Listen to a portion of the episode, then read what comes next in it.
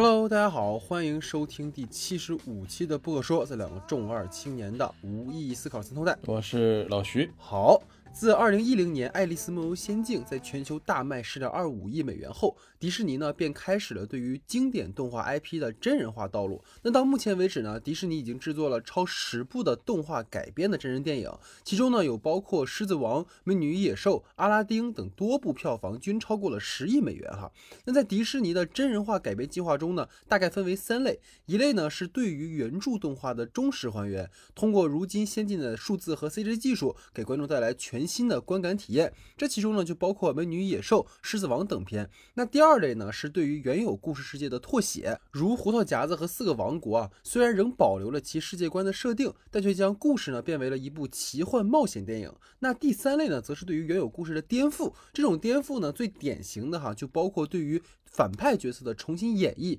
如《沉睡魔咒》就是根据《睡美人》改编的。曾经动画中的魔女被重新书写为了一位有血有肉的有情感的女巫。那今天我们要聊的这部《黑白魔女库伊拉》便属于这第三种哈。那本片呢原定于是走院线发行，但由于疫情的原因，改为了院线和 Disney Plus 同步上映。那本片从制作策略上类似于《沉睡魔咒》，是将曾经出现在迪士尼经典动画《幺零幺中国》中的反派库伊拉重写，讲述库伊拉在成为时尚女魔头之前的故事。包括他的身世和发家史等等。那关于本片具体改编的内容呢，我们会在节目中做讨论。惯例呢，还是先来介绍影片的基本信息。黑白魔女库伊拉的导演是克雷格·吉勒斯佩，他曾凭借执导《我花样女王》入围了第七十五届美国电影金球奖，并力助该片的女主玛格特·罗比入围了第九十届奥斯卡金像奖的最佳女主的提名。本片的编剧阵容颇为强大，包括《宠儿》的编剧托尼·麦克纳马拉，《穿普拉》的女王》的编剧。爱莲布洛什麦肯纳，《毒液致命守护者》五十度灰的编剧凯利马塞尔，他《忌日快乐二》的编剧史蒂夫奇西斯，以及《极速车王》的编剧哈杰斯巴特沃斯。那本片的摄影尼古拉斯卡拉卡萨尼斯曾与导演克雷格合作过《我花样女王》。本片的美术指导为达伦塔比，他曾为《阿拉丁》《灰姑娘》等迪士尼真人改编电影担当过美术设计。值得一提的是，本片的制制片人当中包括《爱乐之城》的制片马克普拉特。该片同样由艾玛斯通主演哈，女主艾玛斯通和曾出演过九六年真人版《幺零幺中狗》的格伦克鲁斯为本片的联合监制。演员方面呢，饰演库伊拉的是艾玛斯通，她曾凭借《爱乐之城》获得第八十九届奥斯卡金像奖最佳女主角。饰演女伯爵的是艾玛汤普森，她曾凭借《霍华德庄园》获得了第六十五届奥斯卡最佳女主角。饰演小偷团伙贾斯伯的是乔尔弗莱，他曾在《全游》的第四和第五季有过出演。饰演小偷团伙另一位成员霍瑞斯的是保罗·沃尔特·豪泽，他曾凭借在理查德·朱维尔的《哀歌》中的表演，获得了第九十一届美国国家评论协会奖最佳新人演员。饰演女伯爵管家的是马克·里朗斯，他称得上是电影中的黄金配角了，曾出演过包括《一九一七》《王牌特工》等片。节目开始之前呢，惯例还是希望大家能够多多关注我们的微信公众账号 “SD 的光影不污”。本月院线流媒体影片剧集都非常丰富，我们会及时对上映上线的热门影视作品做节目。公众号的具体名称，请看节目下方的简介。在公众号收听我们节目的朋友，还请帮忙点击页中和尾的广告，这是我们的工作。谢谢各位。那下面进入到我们正式的讨论环节。好，那下面进入到我们的讨论环节哈。那今今天我们的讨论环节呢，也是根据我来抛话题哈，让我们俩一起讨论这样的一个形式哈。那我们今天第一个话题呢，其实是关于这个黑白魔女库伊拉与原著动画幺零幺中国改编的一些异同点哈。那首先呢，我给大家去说一说，就整个这个黑白魔女库伊拉和原著之间有什么改编的一些呃相似之处，包括不同之处哈。其实首先我们要知道，就是库伊拉其实在迪士尼的一九六一年的动画。画里面是一个比较标签化的女反派，她是一个时尚女魔头，然后酷爱皮草，然后因为想要收及斑点狗的皮毛，所以对那个主人公两条狗哈就进行了这个 绑架哈，大概这么一件事儿。所以当时在那个版本里的库伊拉其实是一个比较简单的一个反派角色。然后呢，在一九九六年的时候，幺零幺中狗的这个真人版哈翻拍，当时的这个库伊拉呢是由奥斯卡影后格伦克罗斯出演的。当时的这个角色呢还是一个偏为丑角的一个反派角色啊，虽然说这个。格伦阿姨演得非常的可爱哈。那在整个这个我们说今天的这个电影哈，就是《黑白魔女库伊拉》当中，它其实对于原作动画中登场的这些人物，其实都有出现在这个电影里面，但他们呢，其实跟原著又不太一样。所以今天第一个话题可能跟老徐会就这个来展开一些讨论。那首先给大家去简单盘点都有什么不同哈，就是在原著动画里面呢，库伊拉有两个手下，就是贾斯伯和霍瑞斯。那这两个角色呢，在电影当中成为了库伊拉从小相依为伴的伙伴，还成为了 family 哈，成为了家人。那原著中的男女主这个罗杰和安妮塔，在整个这个电影里面也有登场。那罗杰呢，一开始是作为这个女伯爵的这个律师，然后后来呢，他其实说他以前以前是一个呃钢琴演奏家哈。那其实在这个原作当中的这个罗杰也是一个钢琴演奏家。那罗杰呢，其实是作为一个彩蛋式的角色穿插其中，其实对主线故事没有太太大的影响。那库伊拉呢，他也曾经说过哈，欣赏他演奏的音乐，所以这个可能也是有一个关联性在其中。然后安妮塔呢，其实是这个原著幺零幺中国的女主角。那在本片当中呢，她从白人变成了一个黑人角色哈，然后身份呢仍然是库伊拉的老同学。不过呢，她从这个时尚设计师在原著当中变成了在本片当中的这个报社记者。那原著中这个鹏哥和白佩蒂两条斑点狗在片尾呢作为彩蛋有过短暂的登场哈。原著中的鹏哥和白佩蒂呢是被罗杰和安妮塔收养的，那本片呢则变为是被库伊拉送给两个人的礼物。所以很好奇哈，如果拍了第二部会怎么拍？所以就 对吧？所以整个这个电影对于整个原著的一个改编的异同点的方面，想听听老徐的看法。其实我觉得，就是在我看来，就是首先最大的一个不同点就是，呃，这次的白发魔女库伊拉和中狗之间其实是有一个。讨论的主角上的一个区别，对对对，就我们可以看到，就在库伊拉里头，其实更多核心是让我们展现库伊拉这个角色的一个成长历史和它的一个成长背景，而这个在呃，其实可以相当于是幺零幺中狗的一个大概前传的一个状态，虽然说两个是完全不接的一个状态，对吧？而且当到了那个幺零幺中狗的那个原著动画时，其实当然是中间你刚才也提到过有是改编电影的，但是其实那个改编电影和幺零幺中狗基本上就等于一比一的翻拍，它并没有像这次做一个非常这种大胆的改编。而且就是在这里面的时候，幺零幺中狗的时候，你可以发现我们所描写的一个主体其实是不是那几只斑点狗，嗯，而是说我们去把重心放在了库伊拉身上，嗯，而斑点狗的作用是什么呢？只是说产生它是自己的一个童年的一个噩梦，它是没有办法忍受的一个存在，甚至看到它都会让自己产生一种生理不适，嗯，就甚至说这个斑点狗才是在这个剧里的纯纯的工具人，对吧？就是它的作用在这个戏里面其实完全是不需要的，只是哎来杀了他的父亲，杀了他的母亲，然后告诉他。呃，库伊拉对于这个斑点狗的恨是没有不是没有来由的，他可能是因为这些做造成了这些事情，所以对斑点狗会产生这种呃这种这种这种痛恨吧。就是，但是其实在这里这个状态，就是关于关斑斑点狗在这个剧情里，其实并不是一个非常重要的一个植入的点，反而是如何形成库伊拉和库伊拉和男爵夫人之间的这种呃存存在的这种欺凌和被欺凌的这种状态，反而是这个片子里所要核心讨论的一个问题。我觉得这个才是可能是整个我们。所看到的，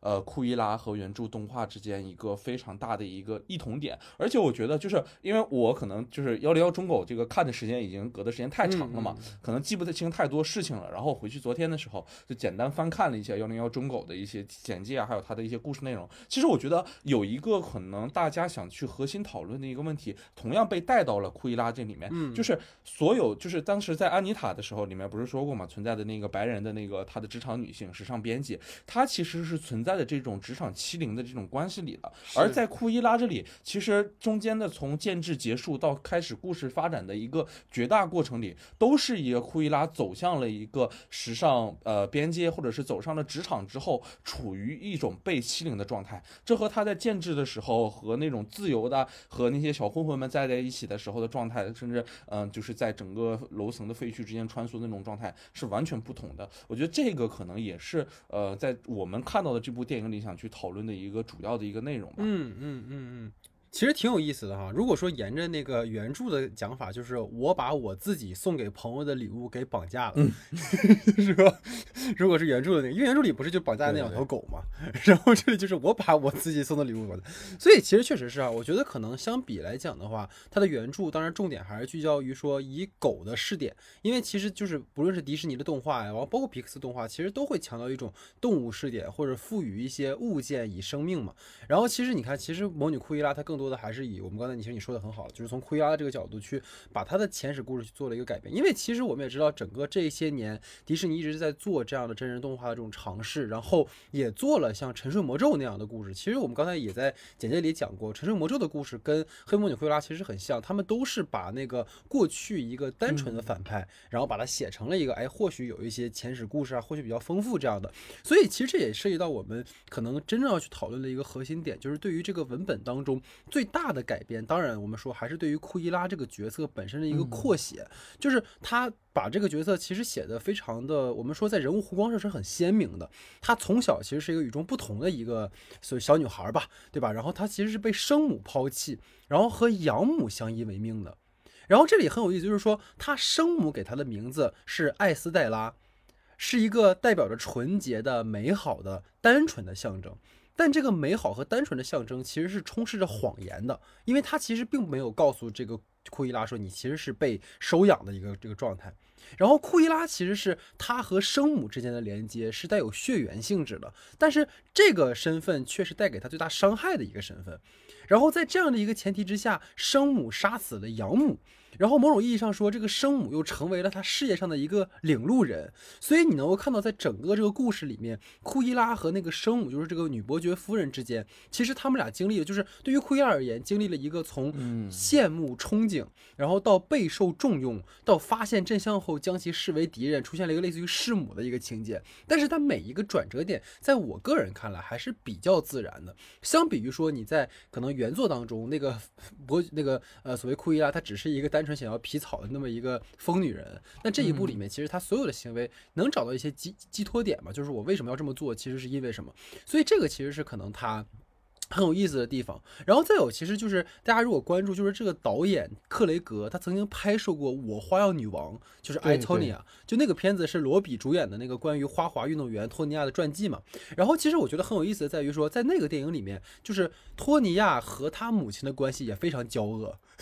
因为他母亲也是那种比较严厉的，然后很专断独行的，就是我一看我女儿他妈的有这个花滑的天赋，我就把她送去了，也完全不管我女儿怎么想的。其实跟这一部里面这个类似于。与这种母女关系也很像啊，所以关于这个方面，想听听老徐的看法。对对对，其实这里头呈现了一种母女关系，其实是更为极端的一种的，就是，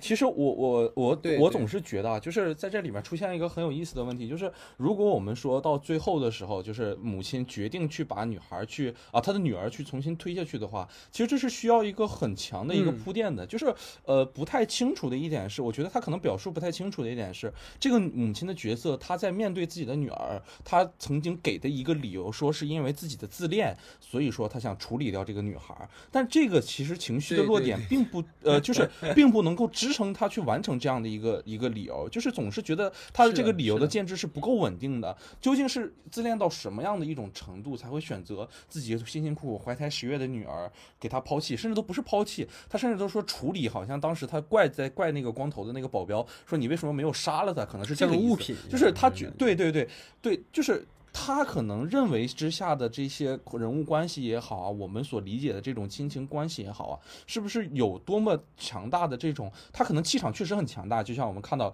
他一来之后，所有人都不敢呼吸了，所有人都不敢这样。但是他这种呃情绪的建制，他这种情绪的到到达的点，到底在什么样的一个情况下，我们是否需要给他一个比较完整的一个落点？我觉得这都是挺重要的一件事情。但是他剧剧情里反而给了这个故事一个偏为冷淡的一个处理，就是让我觉得可能会稍微有一点。点点就是觉得不适应吧。其实很有意思的点就在于说，你能够发现他在这个片子里面试图给这个。艾玛汤姆森饰演这个女伯爵一点点弧光，就是我不知道你记不记得，就是在那个女伯爵看到呃主人公，然后设计了一个特别华丽的衣服，后来发现里面全是蛾子的那个衣服，然后他不是带她去吃饭嘛，然后吃饭的时候就他就那个女主就问他说你你你这样的一个性格怎么怎么样的，然后当时他就说呃你你作为一个人你是不能对他人有同情的，对人对他人有同情对你而言是不好的事情。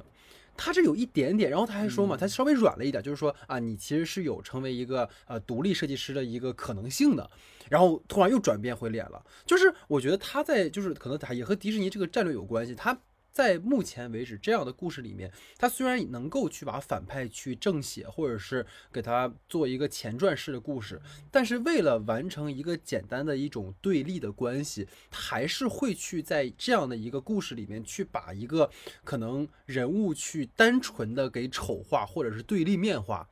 所以就是，如果说就是你，当然我们可以理解说，如果这个女伯爵有前史故事，她肯定她为什么会变成这样，对吧？其实所有人看完之后都会问一个 why，嗯，就是 why 你你为什么变成这样了，对吧？你你那你如果真的对这个女儿这么深恶痛绝，她你刚知道你怀孕你就该把她打掉啊，对不对？或者把她给处理掉，你为什么要等她都生出来了？难道是因为美国不让堕胎吗？对吧？这英英国啊，就是很奇怪。这个就是说你没有说清楚。就是当然这个不说清楚，某种意义上也是一个策略。就是说它毕竟是一部可能在迪士尼相对来讲比较强调一种比较。简单的、普世的，或者是说他要让全年龄段欣赏的，所以比起去塑造可能都比较丰富和复杂的人物，可能对于这样的一个简单的反派是能够凸显出主人公的这样的一些行为逻辑。比如说，你看我他妈我妈都这么坏了，我不得干死他们，对吧？他是这种感觉。其实就是又回到说我之前讲《纯生魔咒》一样，《纯生魔咒》里面他也是，他为了把那个我们所说的那个曾经的女巫变成一个呃好角色，他就必须要去丑化另一边。那么在原来的那个灰。呃，就是睡美人的故事里面，其实国王那边是好的，然后这个女巫是坏的，所以在这里面就把它给倒转过来，就变成是这个女巫是好的，然后国王大举入侵是侵略者，他们是坏人，是父权的这种就是集权的代表，所以。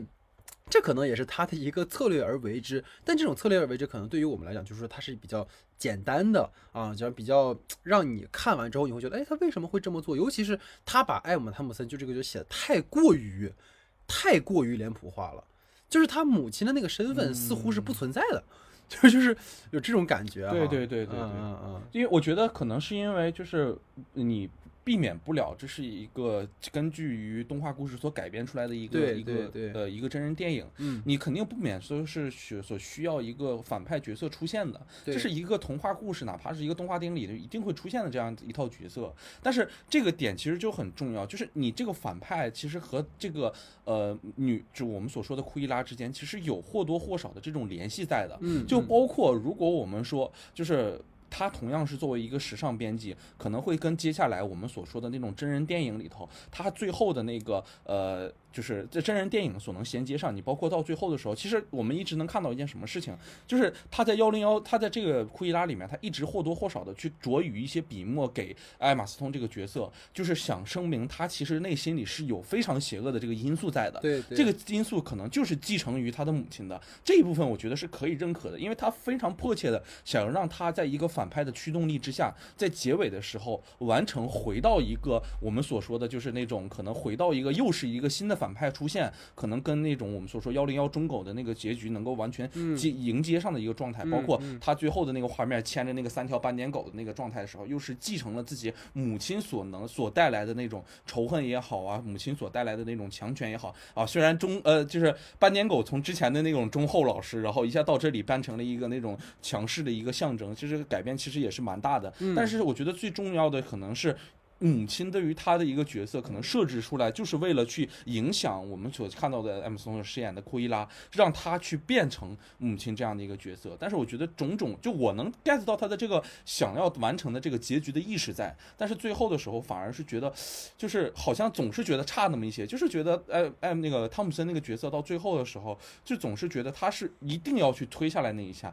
就是他推下来那一下之后，就完成了一个比较脸谱化的角色，使他之前所有的那些。些包括他的一些时尚编辑的身份啊，他很强势的那个男爵夫人的身份，全部被抛弃掉了。就在这里的时候，我们想到的只是一个单纯的母女关系，反而丧失了我们所在之前讨论的那种时尚杂志主编，然后他所带来的那种呃，就是高端，就是高层高阶层人们对于低阶层人们这种强势性，我觉得这个东西都是反而是有有深刻的讨论意义和内涵的。在最后的时候，那一个比较简单的推，反而可能是他丧失了一些能够讨论的这些内涵吧。对，所以它本质上还是一个迪士尼电影，就是只不过是把你曾经的反派写成正派，但它一定会单纯设置一个反派。其实这个我觉得当时我看到哪儿，我就感觉就是开场的那场 show 当中，其实有一个很有意思的点，就是它不是出现了那个女伯爵的三只那个斑点狗吗？对。然后那三只斑点狗就是那种穷凶极恶的恶犬啊，对对对，跟我们在幺零幺正狗里面看到那种可爱的小奶狗是完全不一样的。对对。所以从那儿我大概就知道了，就是他一定要把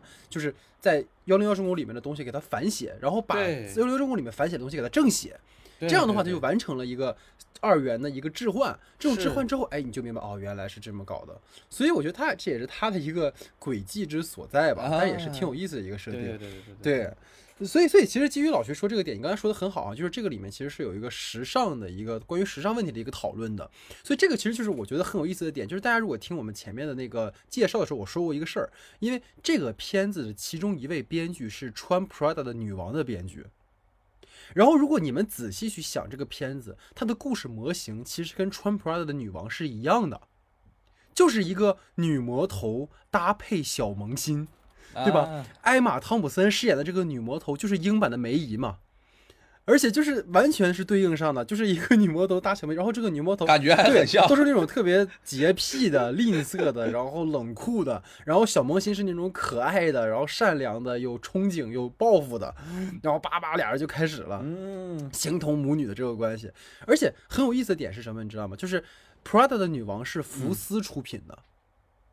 你知道吧？然后现在福斯被迪士尼收购了。所以说，就算是抄，它是自家片子，你知道吗？所以也无所谓，你知道随便抄。所以我觉得这个也是一个挺有意思的，就是它的这种对应关系，就是能够感受到这种关于时尚问题的讨论，其实是有对于这个的一个借鉴的。然后，其实这里面也涉及到，就是可能老徐之前我们在讨论的时候说到，就是关于这个片子里面的一些呃，可能视觉设计上可能有一些蛮有意思的点啊，这个给大家去讲一讲这个问题。对对对对对，其实我。因为我个人感觉啊，就是首先它展现出来了当时在七十年代非常好的一个，呃，关于时尚界的一种展现吧，就觉得这个东西是很重要的。所以就能让你感觉到这里的片子里头每一个，他是想去做一个非常有深度的一个内容，他不想去完全架空那个时代，这是非常有意义的一件事情。因为给我非常大的一个感触，就是他在之前的时候提到了一个，就是伦敦最有名的一个商店嘛，对吧？他当时去那儿做一个保洁员的这个工作，我们可以看到他在那个呃，就是摄影机跟随着他在整个呃那个商店里去穿梭，然后看到了所有在去工作的人啊、打扫的人啊，或者是去售货的人，然后最后把一个定格落到了一个我们看到的那个。库伊拉的身上，而且整个这一段镜头所用的是一个非常呃有就是排练过的这种呃几个多个镜头所剪辑，让我们视觉上所以误以为的一种长镜头的方式所去展现，里面每一个细节都给我们看到了。但是等到他进入到女伯爵夫人的那个时尚设计室的时候，你可以发现变成了一个完全空旷的一个环境里，同时通过遮衣物的这种多次遮罩，然后产生了一种快剪的这种效果，有多个镜头这样之间的剪辑，反而会让你觉得在这样的里面跟他。的工作强度和他的工作的能力是一个比刚才所在的那个商店有着明显变化的一个一个一个状态下，而且在两个呃场景的美术设置上的时候，你可以看到前一个环境里的美术设置的时候，可能偏向于那种比较暗调的、比较闭塞的一种状态，人们都在那里面啊慢慢的工作啊，然后大家都在那个状态里。但是等到我们进入那个女伯爵夫人呃不男爵夫人的那个店的时候。我们可以看到，他已经完全进入了一种完全就是通透的那种状态，然后所有的人都在一个开放的环境里，然后所有人工作的那种精神啊状态啊，也和刚才的那个呃商店里头是完全不同的一个现象。其实他在这种展现上，其实是就是一种关于对于七十年代的时候，呃，伦敦人所在的那种社会阶层也好，他们选择的那些购物的地址也好，所背后的那些工作人员们的一个职业状态的一个反应。我觉得这是一个非常重要的一个呈现，并且能。给我们带来所明，就给我们带来明显的这种视觉上的观感上的不同。我觉得这些东西都是嗯想做到是非常不容易的一件事情。而且我在之前或者做前几天的时候做资料的时候看文章也看到了，就是说他们当时几个呃美术的导演们，他们去去全球寻找这些古着的这些呃商品的时候，也是费了很大的功夫。所以就能看到，其实感觉这个片子上完了之后，不知道他别的奖能不能拿到啊？我感觉明年的这个奥斯卡的最佳辐射可能是真的有机会去尝试。一下哈，造型啊什么的，估计大概率是肯定能给他一些奖项。对对对对对，确实挺挺厉害的。对，其实确实挺有意思，就是而且他是在于说，他一开始去的那个地方，它其实是一个 shopping，它其实是买时尚单品的地方。所以你看到里面的人，其实是一种呃所谓工业化生产的一个过程。嗯，他们像零件儿一样，每个人去做他们在做的东西。但是到了后者之后，它是一个设计室。所以它整个的那个设计的环境，你包括其实我觉得可以去对比，就是艾玛汤姆森的那个着装，她的着装和其他所有人着装，就是她是那个场景的控制者，包括她每次登场都是在二楼的那个台子上，她和所有人所形成的一个关系，其实是一个带有高低的一个阳辅的一个关系。所以谁是那个场的核心？你包括他来到那个前者的那个地方的时候，所有的混乱都瞬间停止了。就是他一直在强化这个所谓女伯爵伯爵吧，她作为一个时尚的核心啊，作为一个引领整个六七十年代的一个风尚的一个风向标的那样一个存在的意义。而这样的一个存在的意义，其实也经由啊我们说库伊拉的出现，其实对它进行了一个破除。所以这个其实也是我感觉可能这个戏里面一个也许能够再去延伸去。一个有意思的主题，就是说它其实是一次我们说非主流文化的一次反击，或者是说它是一种对于权威的一种破除的过程。等于说，到底如何去定义美这件事情，其实，在那这部电影里面，它一直在强化的一个点是。汤普森这个角色，他作为一个时尚女魔头，他所定义的，或者他所去设计的，当然他也其实是剽窃别人的设计了，就是他所设计的就是美的东西。但是到底什么是美的东西，其实是通过就是看似不入流的库伊拉他们的设计，其实是去颠覆了，或者是去冲击了这种传统的或者说被垄断的美的这样的一个定义的东西。所以这个其实是我感觉这个戏里面它潜藏在它那个表层文本之下。有讨论空间的地方，所以关于这个也是蛮好奇老徐你的看法。其实我觉得有一个挺挺重要的一个问题，就是我们再想想库伊拉的这个出身。其实库伊拉是作为一个小偷出身的，就是我们可以看到，当他的那个亲呃养母被亲生母亲扑倒在他悬崖之后的时候，就是他是其实是从这样的一个我们所谓的一个不干净的一个身份，或者是不入流的一个身份，进入了这个时尚界。是他作为这样的一个身份，他其实是一直对于。时尚是抱有自己的这种敏感性，或者是对于时尚抱有自己的关注度，并且自己的内心是非常非常向往的这个东西的。这个东西其实是做的完全 OK 的。我觉得他的前半段的在建制的过程里头，其实是非常非常好的。就是他用了一些其实非常快的一些，就是他在短时间内完成了一个比较大容量的一个叙事，能够让我们看到，哎，他们三个作为一个小偷进入了这个时尚界，进入伦敦，然后怎么去完成自己进入这个商店工作的过程。但是反而有趣的是，你真的觉得你自己。进入了这个过程之后，那个偷换下来的简历其实只是一个去保洁的一个简历，这个东西其实非常重要的。反而他在和我感觉这个片子非常让我感受到很开心的、很很就很惊喜的一段吧，就是里面出现了大很多这种朋克式的这种镜头。其实他这个朋克式的镜头在七十年代的时候确实是非常有有佐证的嘛，确实是出现过。但它也有一个非常重要的一个象征，就是它是一种对于权力的一种消解和瓦解的一种状态。反而就是你的这种更高层，就是在。朋克眼里，这种更高级或者是更入流的这种价值观和这种价值体系，对于他们而言，反而是需要被消解和抵消的。那在投射到库伊拉，如果是一个小偷身份所出现的话，这样一切都反而有了更多去让我们。就是解读的一个空间吧，一个哎，一个小偷，然后进入了时尚界去解构那些名家们的作品，使他们的销量开始减少。然后就是这个里面，就是他其实所存在的一种是他在对抗的是一种完全是高高在上的一个人，因为这个男爵夫人你没看到他的。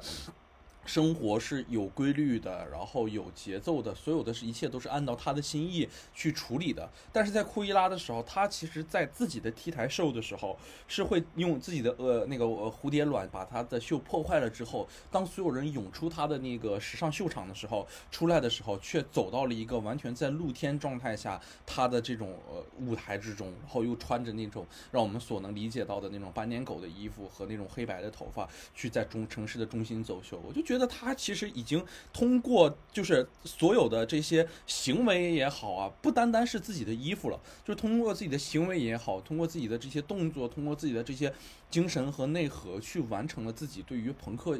精神的一场走秀。这种戏反而是对于一个。就是在现在的当下，我们所说每个每一天都处于九九六的啊，或者处于这种工平凡工作的人而言，一次非常好的一个消解的过程吧。反而是我觉得助推着整个我认为的对于库莫伊拉库伊拉这个人设一个非常非常大的一个展现的一个过程。我其实觉得那场戏对我的印象是非常深刻的，而且就是很有趣的，就是六七十年代本身就是嬉皮文化的一个比较巅峰的一个时期。对对对。所以你包括里面所有的这些，包括他那个就是那个设计师，其实他那个整个的。那个风格也特别像六七十年代那些我们知道摇滚乐队的那些呃乐手们的那个是那个感受。对对对对对，就是包括他整个那个街头演出，你就能想到啊，可能那个六七十年代的时候，可能是披头士啊，或者是平克·弗洛伊德啊，他们这种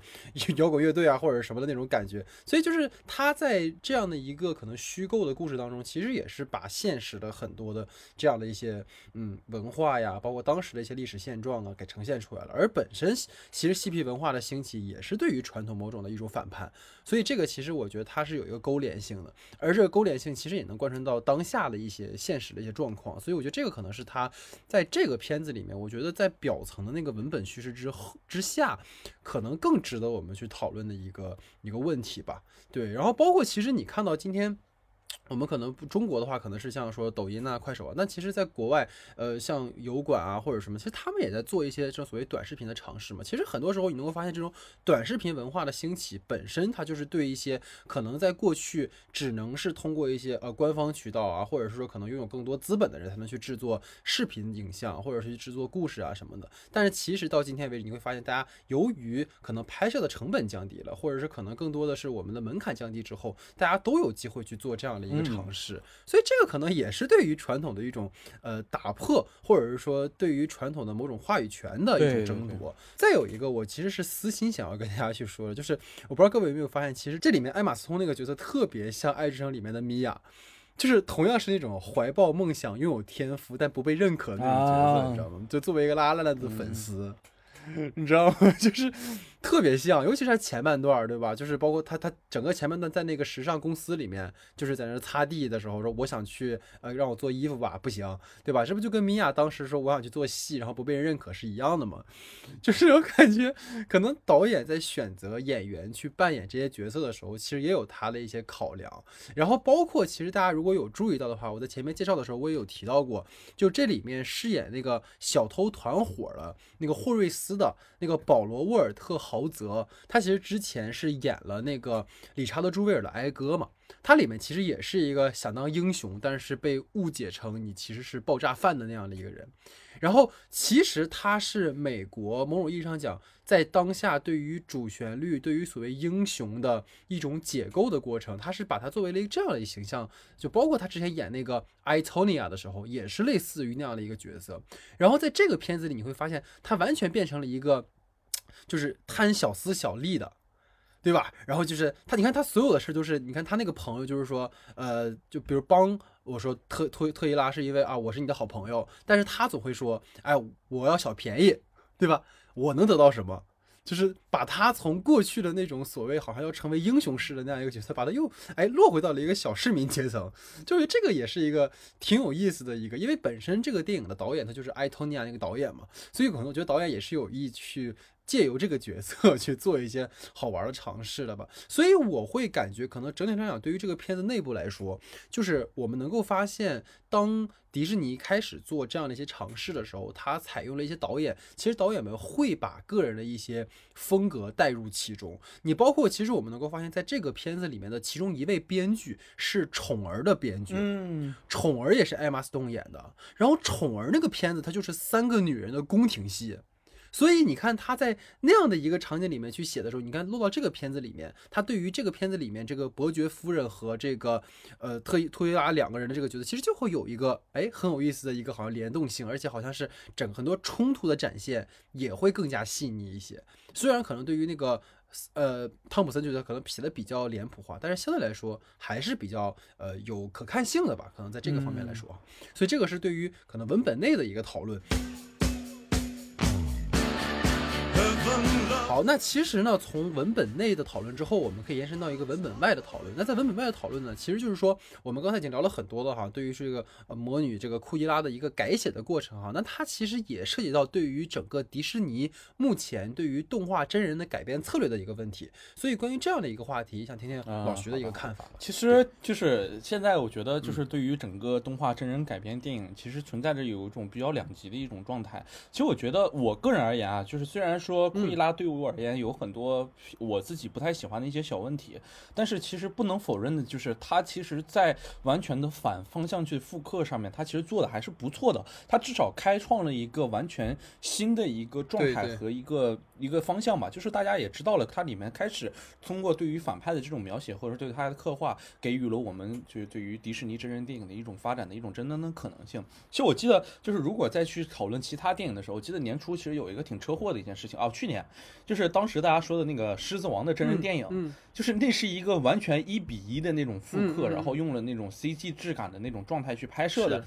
就是大家说看到整个里面《狮子王》里的那种狮子，都是一种没有办法去忍受的一个状态啊，所以其实也是说挺会好奇，就是也不是说挺会好奇吧，就是其实也会看到，就是大家呃迪士尼在对于这种不同的这种动画电影改编上，其实是处于一种完全不同的一个态度上面的。而且其实我觉得，就是通过现在来看，就是呃我们回到就是关于库伊拉这样的这种反派所修改的这种真人电影的时候，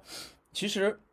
对于这种动画电影而言，不可缺少的就是对于这种反派和二元的这种建制，是每个电影里头都不可以被缺少的一件事情。它其实对于叙事来讲是非常简单的一件事情，甚至是可能编剧在他们的编剧会议里头直接拉出来的一件事情，就是我们对于这个呃整个的我们所要编改编的这个故事里头，我们的反派设置是什么样的，我们的正派的发展是什么样的，反派对于正派是要有什么影响的。这其实是一个非常省力的一种方式，但是我们所看到的这些真人电影里头，其实都没有去去逃脱到这个环节，反而说是对于里面反派的极端的脸谱化，成为了现在这种叙事简单化的一种更内卷的一种体现吧。我觉得这么可以形容一下，就是大家在这里面已经获得不到什么更有意思的东西，获得不到什么更多的内容，反而我更希望的是，如何在一个我们所说不能去把它更更直端的带入。如果我说我们没有幺零幺八年狗这个故事在的话，单纯从库伊拉的这个身份去描写的话，其实我觉得我们就单纯的去看库伊拉这部片子，可能对于我们而言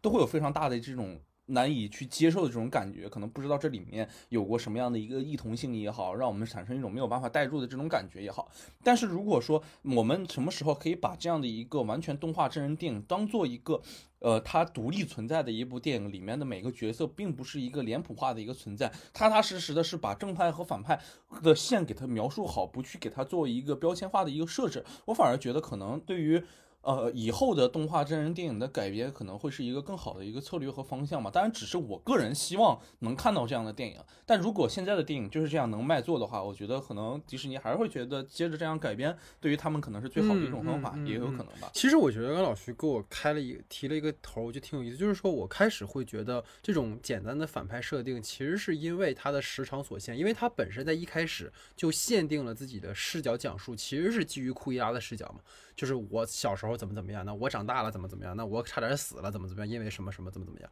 但是这个讲述就很容易把这个故事办成一个比较限制性的一个视角，但是其实这故事就不是一个第一人称，它其实是一个全知视角，因为它还会去给那个呃伯爵单独的故事线，就是在库伊拉看不到的时候，伯爵的故事，所以这个就不能去说是呃由于它的限制性视角而导致的对于伯爵塑造的一种所谓扁平化。因为如果我们去注意，其实迪士尼这两年就是漫威来说的话，其实是有一个蜘蛛侠，就是那个汤姆荷荷兰弟演的第一部蜘蛛侠，他其实塑造的那个那个就是秃鹰吧那个角色，就是呃 Michael Keaton 演的那个角色，啊其实相对来讲就是比较。真实和比嗯。较立体化的一个反派，对，就是那个电影的一开场就是从那个秃鹰的角度去讲的，就是说他在工地里捡东西，就是他其实过得很不容易，然后由于 Tony Stark 他们那个工业的问题，所以导致他们失业啊，然后没有工作，然后怎么怎么样，所以不得不去做一些这样的事情。嗯，所以其实，在对于那个电影当中的就是反派的设立，已经将他不再是一个单纯的、简单的一个呃坏的角色。但是其实你会发现，到库伊拉之后，他又是找了一种比较讨巧的方式。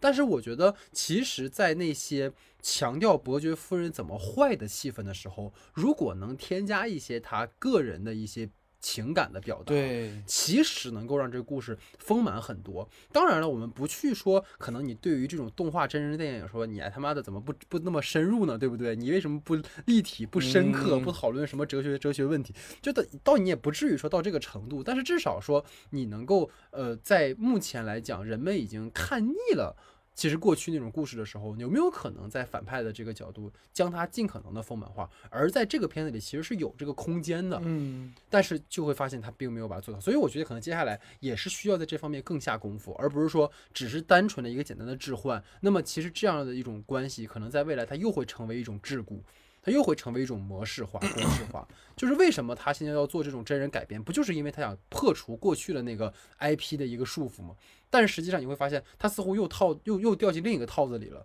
所以这可能是比较有问题的一个地方。然后，当然，其实我觉得刚才我也提到过，我个人比较好奇的其实是，如果把目前在这个黑白魔女库伊拉里展开的世界观进一步扩写的话，因为我看有新闻说第二部已经开始写了。该怎么去写？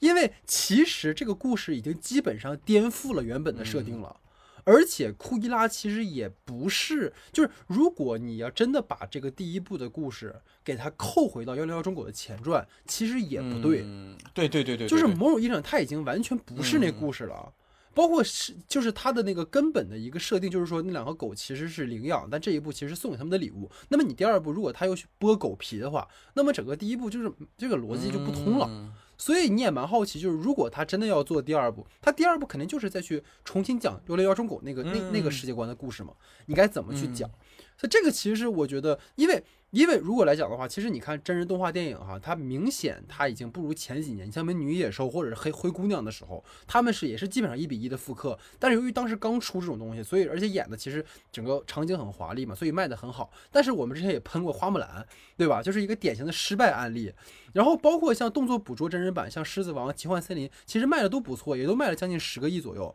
但是其实也都是吃老本而已。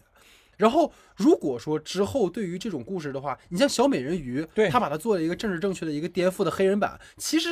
你就说真的，它又有什么值得期待的呢？对吧？除非你是把这个所谓美人鱼的故事，把它变成一个黑人社群的一个故事，那但是其实你就不过是简单的，也是也是一种简单的置换。嗯，所以说，其实我觉得这种反派正邪本身是挺有意思的一个设定。但是如果说反派正写，你又把它变成一个把反派正写了，正派反写了，那其实也没有什么意思。所以其实我也蛮好奇，就是老徐，你觉得在他如果第二部的话，该怎么去做会更好？因为。确实是他可能对原有的故事已经完全不是一个样了，但我也挺好奇，就是你有没有什么想法对他？就其实我觉得在库伊拉这个片子里面，其实他或多或少一直在跟我们强调的一个问题，就是艾玛斯通这个角色，他本身他其实一直在去想一件事情，就是他一直有一个邪恶和过去的那个就是。呃，艾提斯拉就是那个名字之间的一个抗衡，就是你总感觉他在库伊拉这个角色和这个角色之间去互相抗衡，他有一个本体和一个自我的一种一种状态在，就是你感觉到他和过去的自己那个纯真也好啊，那个善良的自己也好之间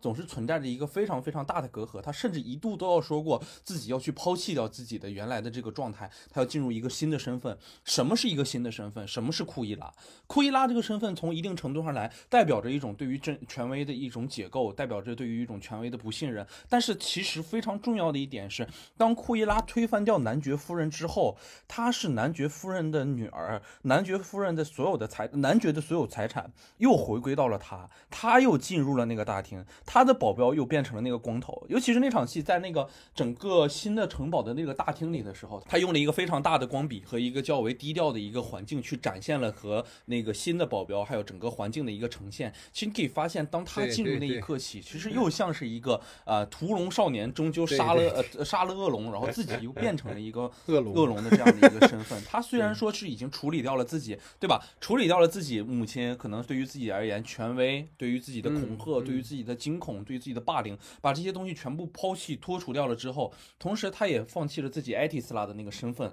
不是自己以前的那个灰姑娘了，而是进入了一个又成为了另一个权威的这种状态。他的下一步反省，我其实觉得就会在他第一步之里头或多或少一直在埋着自己那个库伊拉和自己原先那个身份之间的那个战斗、那个搏斗。就是有的时候看起来都很尴尬，像个精神分裂一样的那种状态的时候，然后甚至到那个呃摄政公园的时候，跟自己的那个独白，就是那块是真的没有办法接受的啊。嗯，就整个片子里更没有接办法接受的，其实是那个地方，就是。本来一个商业片，然后非得拉一个长镜头，然后在摄政公园那讲个两分钟，一个对自己的独白，然后自己也有，男爵夫人也有，这个地方就是让觉得有点跳戏，然后。但是回归到片子本身，他如果再是实现这样一个身份，然后再去成为一个就是另一个新任的女王，其实觉得这个故事好像永远是一个成为女王，下一个继继任者去打败这个女王的过程。那我觉得第二部所能跟我们展开的空间，有没有可能就是一个，呃，库伊拉又成为了在接下来的那个时代那个十年里头，又是一个非常权威的一个时尚界编辑。然后，但是。由于自己的这种势力啊，由于他自己的这种狠心和这颗从男爵夫人所继承的这种自大和权威的这种体制，反而使得我们所能看到的，就是这些底层的这些人啊，或者是新一个时尚编辑，以及我们所说的最后彩蛋里所埋到的那个律师，他们那些角色，又形成了一个保护者的一个共同体，呃，去反抗他们，就就觉得。好像故事也变得没什么意思了。就是如果给我自己一个脑洞，我还不如觉得最后就是那个自己的那个男爵夫人又越狱出来，然后又开始了一个 就是一个一个反抗的一个过程啊。就是听起来这个故事好像很像钢铁侠的整个序列一样。对对对，其实我我个人感觉吧，就是库伊拉他这个故事的第二部，也许就是库伊拉的中年危机，你知道吧？就是那种就是人到中年，然后就是开始发现自己的这个创作力枯竭，是吧？然后就进入到那么一个状态啊。但呃，反正还是。是蛮好奇的吧，因为其实目前来说，迪士尼它本身的这些 IP，它确实是一个宝库，但是就是总会被人说炒冷饭嘛。但是实际上，IP 的这种再利用本身也会有一些呃好的产出的一种可能性，因为其实能够很。强烈的感受到，我就觉得迪士尼它已经不是单纯在吃老本了，就是无论是可能自家动画 IP，还是说像这个从一零时代开始建立起的这个庞大的超级英雄宇宙哈，其实他已经在做很多很多的尝试了。之前其实我们有聊过，就是在超英方面，像旺达幻视的这个情景剧创新，然后它其实也在讨论，就是作为旺达这个角色的深层的心理创伤，这个其实在过去的超英电影里面其实甚少去体现。然后当然它也是因为剧集哈，有更多的时长可以去描绘这件事情，然后再包括。就是我一直跟老徐力荐的哈，就是《猎鹰与冬兵》，对吧？就是我真的强烈建议大家去看一看。就是他对于这种传统意义上的超英的结构，我觉得能够看出，就是说，其实迪士尼是在求变的。尤其是我真的认为，就是《猎鹰与冬兵》的关注度应该更高。除了他的动作戏，除了他的这个所谓的这个衍生剧的这个标签之外。真的要去理解这个电影的是，他对于我可能稍微多说一点，就是他对于美国队长这个符号的解构，因为在前十年的漫威其实依旧是一个造神的过程。它虽然是一个我们说可能漫威更多的呈现人的旅程，但实际上它还是一个造神的过程。你到最后其实无论是 Tony Stark 还是说 Captain America，其实他们都是神一样的存在。但是这种英雄的符号该如何延续？这个其实是很有意思，就是说，在《猎鹰与冬兵》讨论的一个核心，就是曾经作为某一利益集团的产物，就是美国队长作为一个美国精神的代表，嗯，但这种美国精神的代表为什么只能是白人？他这其中是不是存在着一种文化偏见和歧视？所以在《猎鹰与冬兵》里就出现了一个黑人的超级士兵，他和美国队长同时是在当时接受了那个呃所谓注射，但是黑人却被抛弃在历史的这个之中。那么黑人能否成为一个国家的符号而存在？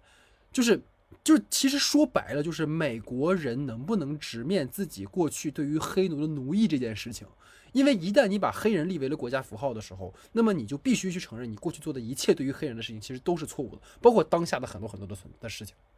然后这里面其实也有，就是它里面其实呈现了一个那个黑化的那个美队，就是约翰沃克那个角色。其实他也是一个被符号所绑架的一个人物。对，就是因为我要承担美国队长的这个身份，所以我必须要去做什么。但其实我是承担不了这个身份的重量的。那。在这个过程当中，他会失去他自己，甚至是去会去杀人，会去会去伤害别人。其实这样的讨论在黑暗骑士里面其实就有讨论过，并不新鲜。但是在漫威的世界里面真的是头一遭。你包括漫威一直讲就是迪士尼的合家欢，但其实你看，无论是猎鹰与冬兵，还是说在我们今天看的这个呃库伊拉里面，都有一些可能对于孩子而言不太友好的一些镜头，对吧？你包括这种所谓刚才说朋克风啊，就是就是嬉皮啊，或者是包括在那个里面其实有那种血腥场景，其实都不太合适。但是我觉得这可能就是迪士尼的一种求变，因为如果你再不变的话，其实真的会被人的意志去诟病这些问题。然后大概我是这样的一个想法吧，不知道老徐对于他这个。呃，关于未来的展望方面，还没有什么看？对，其实就是《猎鹰与冬兵》，就是稍微提带一下。其实当时也是一直想做这个剧的。其实我最后也是看完了。就是我其实对于里面有一个身份的一一个一个改变，就是其实里面所塑造的那个另一个变种人，就是那个女孩的那个机构，他们的一个身份的一个认认呃设定，其实非常正确的，就是不是非常正确的一件事情，就让我觉得非常有意思的一件事情。他们其实是什么？他是当时就是被是被。被灭霸偷走的那五年里幸存的那那些人，对吧？他们回到了一个现实中，发现 自己和当下的这个现实是没有办法去呃融入进去的。这个东西其实是非常重要的一件事情。每次我们当我们所说反派乒乒乓乓一顿炸了之后，那我们剩下的是什么？这个其实，在我们当时所说复联二的时候就已经去讨论过这样一件事情了。但是等到我们最后复联四的整个大决战结束之后，当我们还沉浸在这种英雄们集体出场，然后干掉了灭霸，给他一拳干回老家。砍了他脑袋了之后，最终的问题是什么呢？我们所能面对的是人的问题。这个世界已经结束了，属于英雄们的故事已经结束了。那留给普通人的是什么？我觉得这个是非常重要的一件事情。我们当我们沉浸在那种所有英雄的获胜、英雄的胜利之后，这种是一种我们可能所谓觉得这种心理上啊、这种集体荣誉啊、这种更更高、更更。高层次的这种体心理的愉悦性的这种展现的时候，那么回到我们自己个体的时候，你会感受到的是什么？这些人们，这些变种人们的组织里头，这些人可对于，呃。那些复仇者联盟里的人没有什么好感的，他们所认为的是一个完全和正向宣导的价值观 所完全不同的东西。给我找了，所以他们才能做出一个成立新的组织，甚至是需要去颠覆掉你们当下的这种状态的呃政府机构的这样的一件事情。我觉得这个事情其实是非常危险的一件事情。对，但是他把整个这个人物的弧光和角色塑造的其实是非常有他的这种偏激性在的。就这个角色他去实行自己的一些过于偏激的行为的时候，你不觉得违和？你觉得他做的这一切是对的？那个被偷走的五年的时光，包括他这样的认知，是让他觉得我们这样的一个行为在现在是必不可必必须要完成的。因为你们现在代表我们的这些人，跟我们去投法案的人，你们根本甚至都不是属于我们这个。被吸走的这个被偷走这五年这个群体里的人，那你为什么要选择去代表我们呢？这个东西我觉得是非常非常重要的。它在实现你们这种认同感上面，或者是颠覆掉我们对于这种权威的认知上面，其实处理的非常非常重要。我也是特别喜欢这个这个里面这个反派的一个塑造，我其实觉得可能算是我最近看过的这些迪士尼里头反派塑造里非常有亲切的一个了。然后再做谈到就是对于整个真人电影的一个未来展望嘛，其实我还是觉得就是。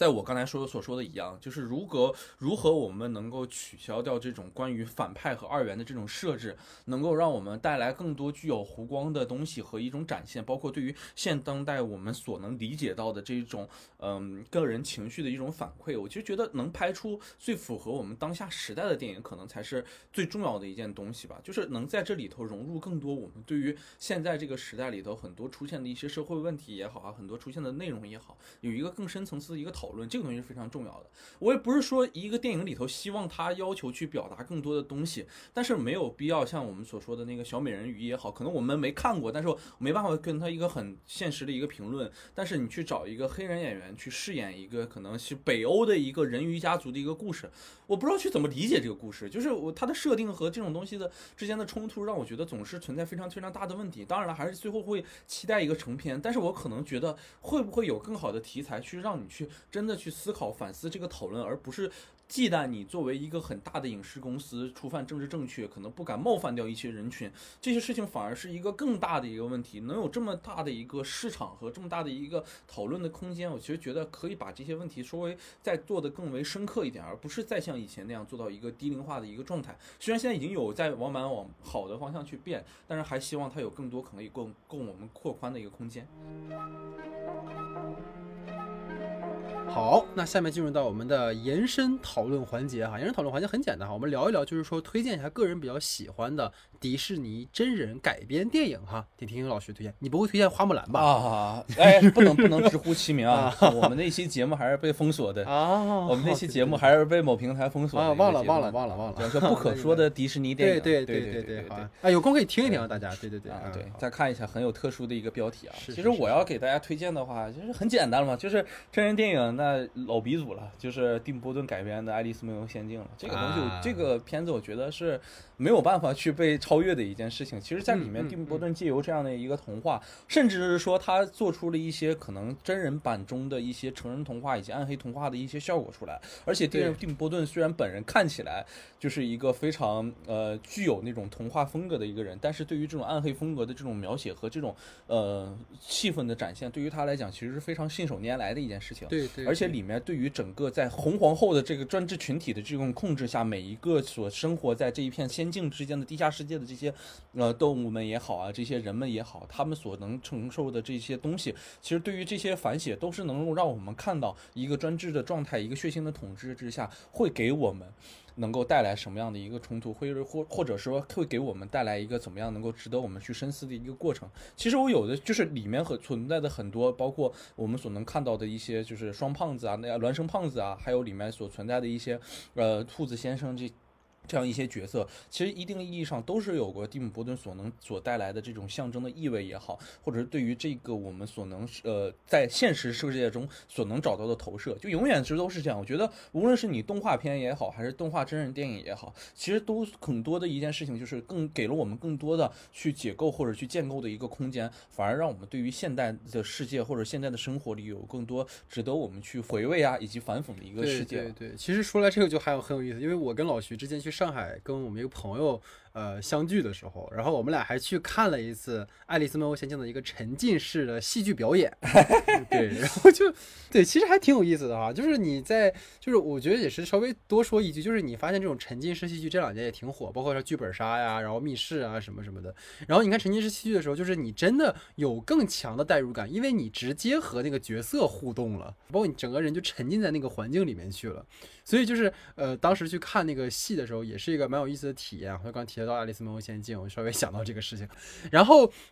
呃，我个人推荐的话，其实是克里斯托夫·罗宾嗯啊，他其实是呃小熊维尼的呃就真人动画改编。哟，对，因为 你别阴阳怪气了啊，一 个阴阳人，阴阳怪气。啊对，因为我其实是非常喜欢维尼的这个形象的，包括因为我童年时期其实呃当时是看了特别特别多维尼的动画，所以其实在看这个真人动画的时候，呃真人电影的时候，有很多很多的这种个人的情感。然后我觉得特别好的在于说，他并没有去简单的对于过去的那个维尼的一个 IP 去做一个呃呃复刻。而是去讲了，就是克里斯托夫·罗宾，就是当年他爸爸，就是以他和周围的小伙伴们，然后就是组成了这样的一个森林里面的一个奇幻世界。但是当罗宾长大之后，他其实讲的是罗宾成为中年人，他已经忘记了过去的那个童话世界的时候，然后有一天维尼来找他。维尼从那个童话世界到现实世界来找他，然后跟他说：“你能不能再帮我一个忙，罗比？”就是你突然发现，人到中年之后，当你愈发的忘记了你曾经作为一个孩子所拥有的童真、纯粹的一些想法的时候，当那个过去跟你以就是不得不相见的时候，然后你才会恍然大悟：哦，原来我在这二十多年间、三十多年间，我失去了这么多东西。因为往往在我们可能在生活当中，或者是由于压力、生活、事业各方面的压力的时候，我们会慢慢的忘掉过去那个自己，因为我们必须变成一个可能更加成、呃看起来更加成熟的，然后看起来更加有有上进心、冲冲冲劲儿的人。但是这个过程当中，会不会我们逐渐损折损掉了那个过去我们真正爱的那个自己？所以这个其实是克里斯托弗·罗宾在讲的一个很核心的事情，而且。它里面对于维尼的那些呃真人化的这个呈现，CG 的呈现，就是把它做成那种毛绒玩具嘛，就特别的可爱。就是如果大家有去看一看的话，就是真的能够感受到就是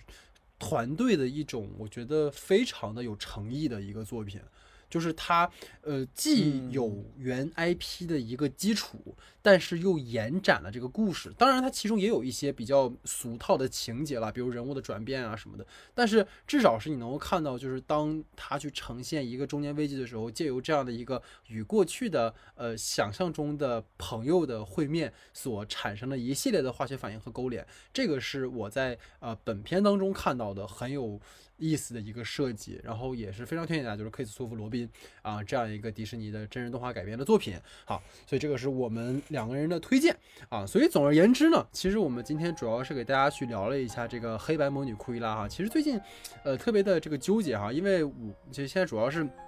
这个月本来是剧比较多嘛，但是大家也知道这个剧集吧，一般都是很难一下就更完的，需要一个时间。包括我其实我们肯定会做《机智医生生活二》，但是它其实播完估计要三个月了，所以时间可能比较长。但是像《全裸监督》，对吧？它是网飞放的，所以可能一下全放出来之后可以去聊一聊。对，但是其实我们看也需要时间，因为最近其实是呃手头事情比较多哈，所以包括老徐现在在韩国那边也是有很多很多的事情，所以可能呃我们没有办法那么及时的把剧那么大的一个体量做完去做节目，所以我们也会去继续跟踪一些呃新的电影吧，然后也是希望大家如果有什么想要看的片子呢，也可以跟我们去做一个分享，然后有机会我们也可以在节目里去讨论哈，所以这就是我们整个的第七十五期节目啊，感谢大家的收听，感谢大家的时间，那我们就下期节。节目见。